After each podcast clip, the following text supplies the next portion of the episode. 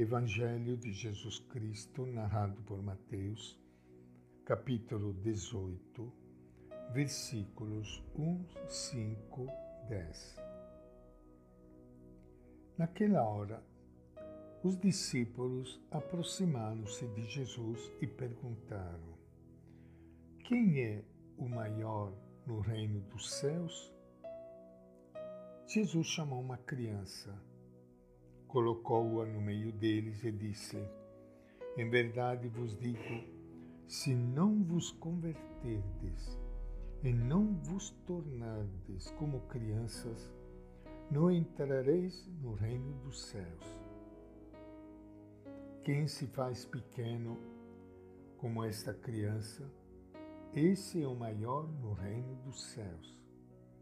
E quem recebe em meu nome uma criança como esta, é a mim que recebe. Não desprezeis nenhum desses pequeninos, pois eu vos digo que os seus anjos nos céus vê sem cessar a face do meu Pai que está nos céus. Esta é a palavra do Evangelho de Mateus. Minha saudação e meu abraço para todos vocês, amigos ouvintes, a todos que estão participando desse nosso encontro com o Evangelho de Jesus, seja através da rádio, que é através do YouTube, do Face, Instagram. Aqui nós estamos juntos para acolhermos sempre aquela luz que só Ele, Jesus de Nazaré, pode trazer a todos nós neste nosso mundo tão triste às vezes e tão conturbado, no meio de tanta gente sofrida. A palavra de Jesus anunciada sobre a montanha levada na missão e explicada nas parábolas, torna-se vida na comunidade dos irmãos e das irmãs. O reino do Pai acontece na fraternidade entre seus filhos e filhas. Na relação com os outros, se vive a relação com o outro o Senhor e Pai de todos nós.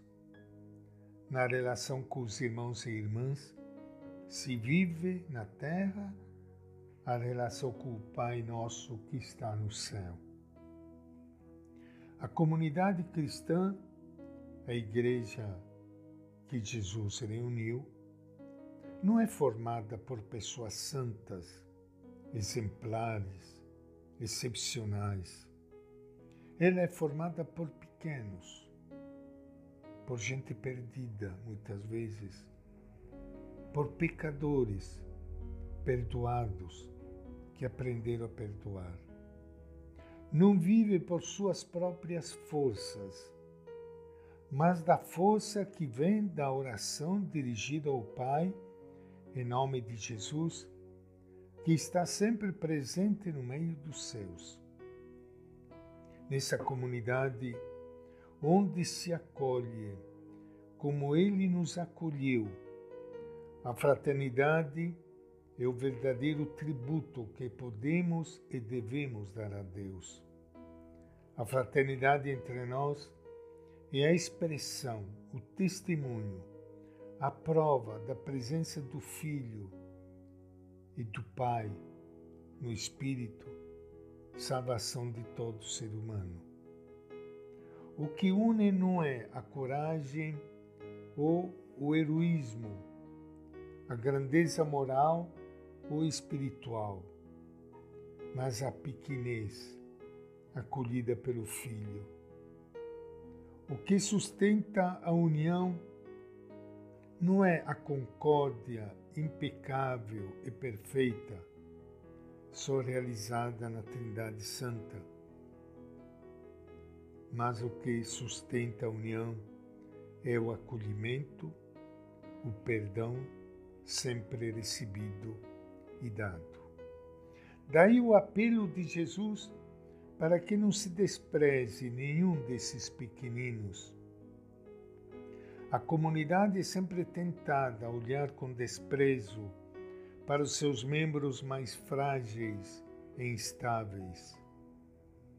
É sempre levada a distinguir entre os que contam, porque dotados de dons, porque são bons e exemplares, e os que não contam, porque pobres de dons, porque são fracos e inconstantes.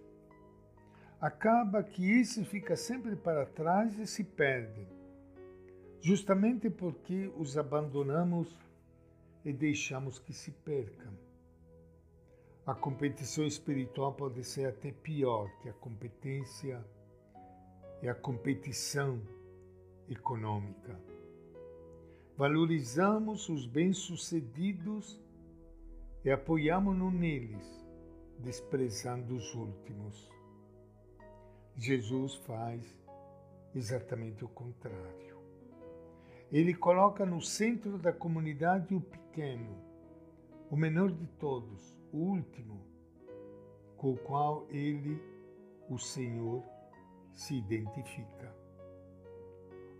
Um contrário do desprezo é a estima, uma das características do amor.